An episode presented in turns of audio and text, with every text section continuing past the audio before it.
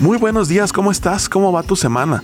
Espero de todo corazón que todo marche súper bien y que estés disfrutando de cada día a pesar de cualquier circunstancia que se pueda presentar en tu vida. Sabes, esa habilidad de poder disfrutar tus días aun cuando se presenten malas noticias o aun cuando vengan malas temporadas es una habilidad que requiere de más fe.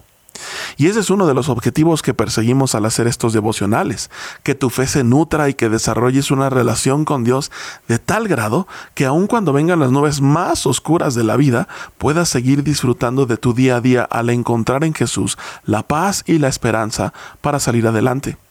La Biblia nos enseña esto a través de Job. Observa cómo dice el versículo 13 del, del capítulo 37. Por su bondad hace que vengan las nubes, ya sea para castigar o para bendecir. Sabes, este es uno de los versículos más difíciles de traducir en la Biblia. Aparentemente el sentir del lenguaje original no es tanto hacia la intención de Dios, sino hacia la perspectiva del hombre. Para entender un poquito más esto, ponte a pensar en esto. Mira, ¿qué sentimiento hay en ti cuando ves las nubes negras formándose en el horizonte?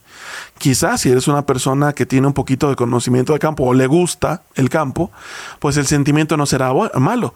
La lluvia es buena pues porque riega y la vegetación crece y el agua riega las plantas y trae nutrientes y entonces hay crecimiento y, y nos beneficia a todos. Pero si vives en la ciudad, quizá una nube oscura en el horizonte, pues significa retrasos en el tráfico, significa congestionamiento, encharcamientos, inundaciones y demás.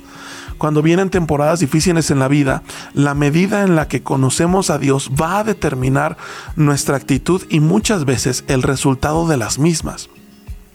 Reflexionemos en esto.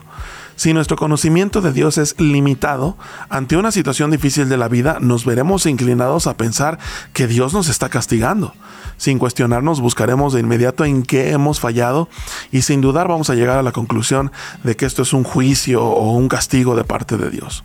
Sin embargo, cuando vemos en la Biblia eventos como el de Job, como el de José, como el del pueblo de Israel, como la, la vida de Pablo y de tantos ejemplos más, entenderemos que Dios es bueno y que por encima de todo cada evento de nuestra vida colabora para el bien de quienes amamos a Dios quizás sin poder ver cómo exactamente las temporadas difíciles se conectan con una bendición futura, sí podemos al menos aceptar que por encima de todo Dios tiene el control y Dios nos ama.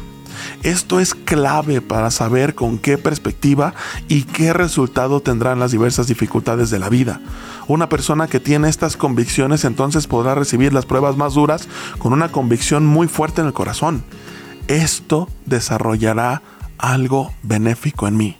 Y así como cuando uno entra al quirófano quizá con nervios o con mucho temor, sabe que ese procedimiento será para bien y que al final estará uno mucho mejor. De esa manera, sepamos tener una perspectiva diferente ante las situaciones de la vida, confiando más en Dios y teniendo más presente su amor por nosotros, que habrá de buscar nuestro bienestar en un nivel que ni siquiera nosotros mismos buscamos. Aceptemos los caminos de Dios y aceptemos que estos son para bendición de nosotros. Yo soy el pastor José Luis Arellano y deseo que tengas un excelente día.